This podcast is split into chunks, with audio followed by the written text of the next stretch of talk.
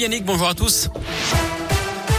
On commence par le trafic autour de Lyon avec quelques ralentissements actuellement. Ça coince sur la 43 en direction euh, de Lyon à hauteur de Paris. Actuellement sur 2 km du monde également à l'entrée du tunnel sous Fourvière en direction de Paris. Et puis euh, sur la 450 à cause de travaux. Le trafic est ralenti juste avant Pierre-Bénite sur 2 km actuellement.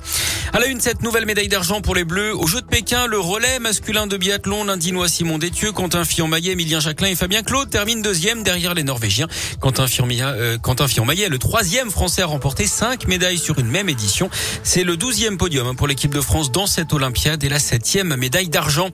Lyon est la métropole la plus attractive de France. C'est ce qui ressort d'une enquête menée par le cabinet Hello Work spécialisé dans l'emploi et le recrutement.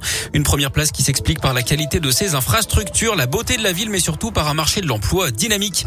Avis au repenti, les près de 200 000 détenteurs de faux passes sanitaires qui veulent se faire vacciner peuvent désormais se rendre en centre de vaccination sans risquer de poursuite. L'engagement avait été pris par le gouvernement il y a quelques semaines. Autre changement à partir d'aujourd'hui, ça concerne le pass vaccinal. Près de 4 millions de Français pourraient le perdre. Le délai pour effectuer la dose de rappel après la dernière injection ou infection au Covid passe à 4 mois au lieu de 7 auparavant. Des règles qui pourraient encore être modifiées prochainement. La levée du pass vaccinal est envisagée d'ici la fin mars ou début avril. Et puis demain, ce sera le grand jour pour les discothèques qui vont enfin pouvoir rouvrir, elles qui sont fermées depuis le 10 décembre dernier. Reprise également des concerts debout, de la possibilité de boire un verre au bar, de manger dans les lieux accueillants du public, notamment au cinéma, dans les transports et dans les stades. Deux blessés après un accident de la route dans l'Ain à Villeneuve, dans la Dombe, près de Villefranche-sur-Saône, hier après-midi, collision entre une voiture et un tracteur.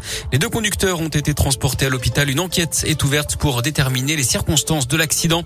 Énorme frayeur pour un ouvrier lyonnais. Il a reçu un bloc de béton de 100 kilos sur la tête. L'accident s'est produit sur un chantier à Pont-Évêque, près de Vienne, en Isère.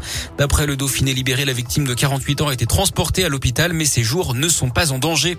L'appel des Restos du Cœur au candidat à la présidentielle. L'association publie aujourd'hui un plaidoyer de 12 engagements placer la lutte contre la pauvreté au cœur de la campagne. Parmi les pistes évoquées, un accès plus facile à l'alimentation, un accompagnement renforcé aux personnes de moins de 25 ans les plus démunies ou encore la lutte contre la fracture numérique. L'actu sport à part les JO, c'est le foot avec la Ligue des Champions. Ce soir, affiche de gala au Parc des Princes. PSG Real Madrid, huitième de finale. Allez à partir de 21h. En tennis, un petit tour et puis s'en va pour Caroline Garcia à Dubaï. La lyonnaise éliminée dès le premier tour par la tchèque Krejcikova.